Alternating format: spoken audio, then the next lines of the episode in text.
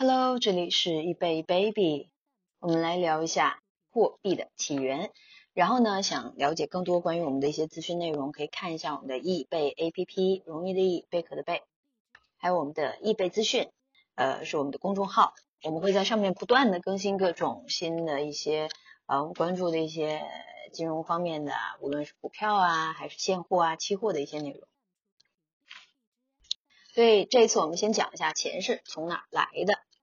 在我们的日常生活中呢，买东西、上班、结婚、生孩子、看个病啊，都逃不开钱。另外呢，经济学、金融学这些自带土豪体体制的这种学科呢，也绕不开钱。我们先不要说市场需求、成本、曲线这些专业的词，我们先学好这个内容，就是货币的起源，就是钱是哪来的。在这里呢，我们先说一下货币的起源，其实是源于物物交换。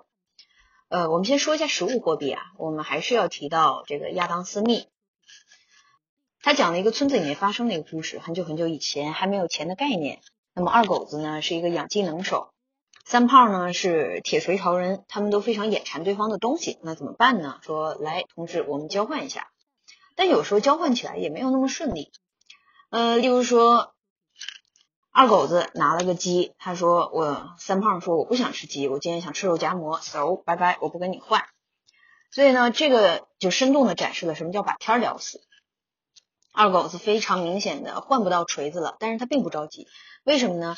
二狗子心想说，如果有肉夹馍就行，那他就跑去换肉夹馍，这个鸡换苹果，苹果换袜子，袜子换肉夹馍，一路换下来。经过一番周折之后，那他终于换到了三胖想要的肉夹馍，说给你一个馍，三胖就说好，那我拿一个锤子给你，这就是物物交换，我有你想要的，你也有我想要的，我们才能愉快的做交易。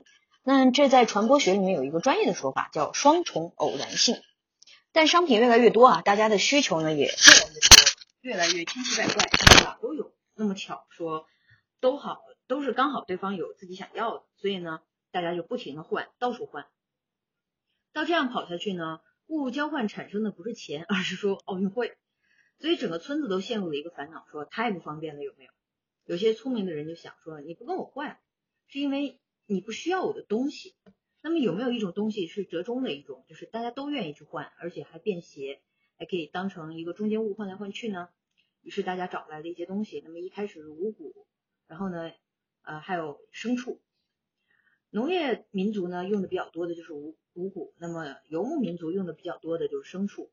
呃，我们把这些中间物就叫做货币。那举个例子啊，村子里大家用小肥羊来当货币，那么当时的情景就是这样：首先二狗想要锤子，就要拿鸡去换来羊；二狗拿着羊去买锤子，因为羊是货币，能换各种东西，所以三胖拿着羊想买什么就买什么，就说来个肉夹馍，我不要香菜。但问题来了，找零如何找？我一个羊换一个肉夹馍，这明显是不划算的嘛。我换多了，就那时候又没有冰箱，放坏了咋整？所以怎么找零呢？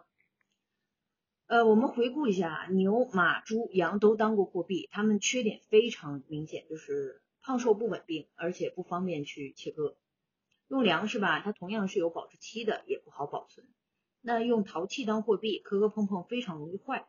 后来呢？大家就想到说，哎，我们用贝壳来做货币吧，方便携带，能计数，不容易坏，非常的完美。所以在古代很大的一段时间里面呢，贝壳就一直霸占着货币的榜首，成为当时的主流流通货币。这就是我们所有的汉字里面跟钱有关的都是贝字旁的原因。你像财，还有购物的购，还有呃 thief 贼。但是呢，贝壳也有它自己的问题，就是太多了。如果你是一个滨海城市的话，你很容易可以捡到。那如果你也是这样子想的话，那么恭喜你，你回答是错误的。嗯，因为我们现在要了解一下，当时的贝壳问题其实是太少了，不是什么贝都能当货币用的，否则去海边出个差就能一夜暴富了。呃，能来当贝壳，呃，能来当货币的贝壳呢，都有非常严格的一个标准，是特定海域出产、指定品种、人工穿孔打磨。古代的技术不怎么样，那在贝壳上穿一孔是费时费力的，所以想制作一个合格的贝币，成贝币，贝币，贝币，贝币哦，成本就非常高。所以在中国古代呢，人们生活在内陆，没有高铁，没有飞机，交通也非常不发达，想找到这个款式的贝壳也很不方便。但是随着后来的经济越来越好，那么商品变多了，他们他们就发现了说贝壳哎不够用了。那么牛羊、粮食、石头、盐、贝壳等等都会被当过货币，所以呢这些都叫实物货币。金属货币。实物货币呢有这样那样的一个硬伤，没有很方便与经济发展更配套的货币呢，于是人们从地里挖了点东西，说，哎，我们来挖金银矿了。黄金、白银这些贵金属能不能当货币呢？我们来看一下它的特点啊，有价值。挖矿需要花费很多的劳动力和时间，然后呢，它容易分割和保存，金银熔点比较低，它融化之后能塑造出非常多的形状，然后它也有它自己的稀缺稀缺性。呃，地球上就这么一点矿，挖一点少一点，但是还是够用的。呃，发现了好东西也不能乱用，那么国家站出来说，以后不管什么东西，我们都用金银来做定价。所以呢，这个当时就叫做了金银本位。用羊当货币的呢，就是羊本位；用贝壳做货币的，就是贝壳本位，以此来类推。当然了，刚开始你会发现大家用的非常乱。有的时候用白银，有的时候用黄金，还有的时候用铜。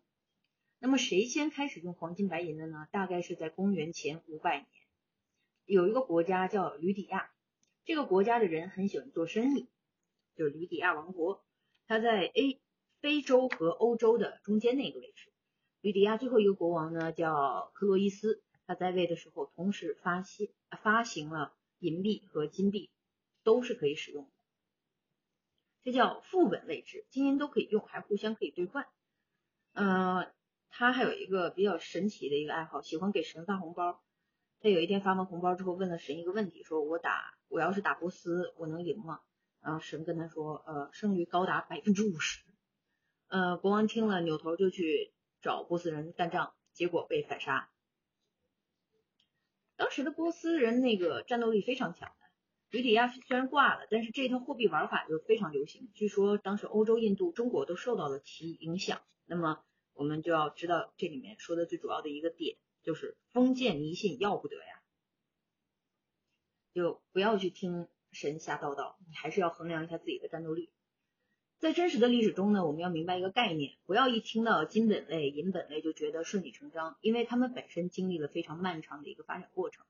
随着开采冶炼的一个技术不停的发展，挖到黄金白银的量不断增多，这是一个此消彼长的一个社会变化，从银本位到金银本位到金本位，这就是金属货币的一个故事。要靠其自己的优势干掉实物货币，成功上位。呃，因此呢，为此啊，马克思还发过一个微博说：“金银天然不是货币，但货币天然是金银。”哦耶！呃，说到这个呢，我前一段时间看了一个就是比较玄学的一个东西啊。他说，因为人体内因为含有这个呃金的这个元素在我们的血液里流淌，所以呢，人对金有一种天然的亲近感。然后还有包括什么外星人很喜欢黄金，拿它来坐飞船之类的。那看到这里，我们就明白了货币的套路。那么经济越来越好，商品就越来越多，我们需要更多的钱去买，于是有了比金银更方便携带的纸币。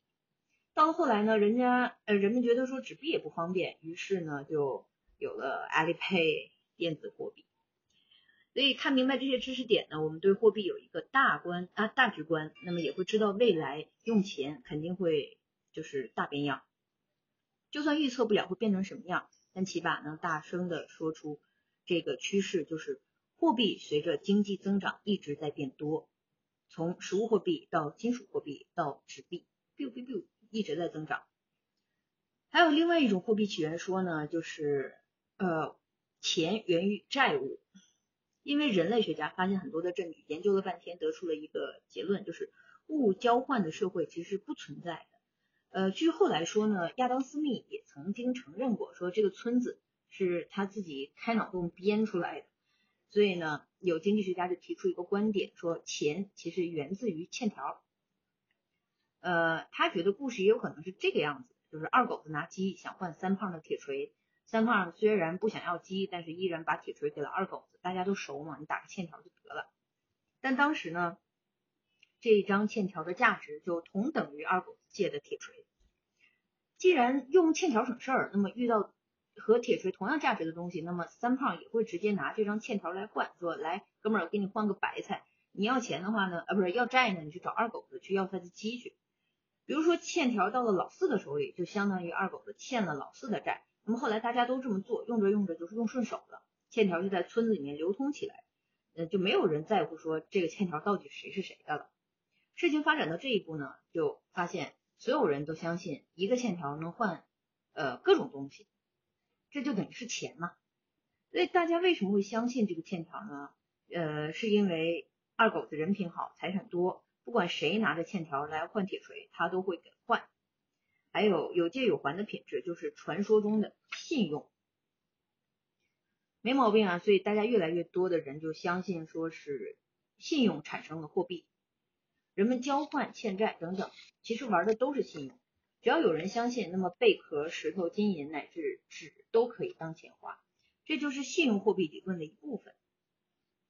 呃，当然了，我个人是比较支持第一个观点的，因为本身我喜欢古钱币嘛。我看了这个古钱币的起源，我觉得怎么看都不像是因为欠条引发的。Anyway，关于钱的起源呢，我们就说这么多。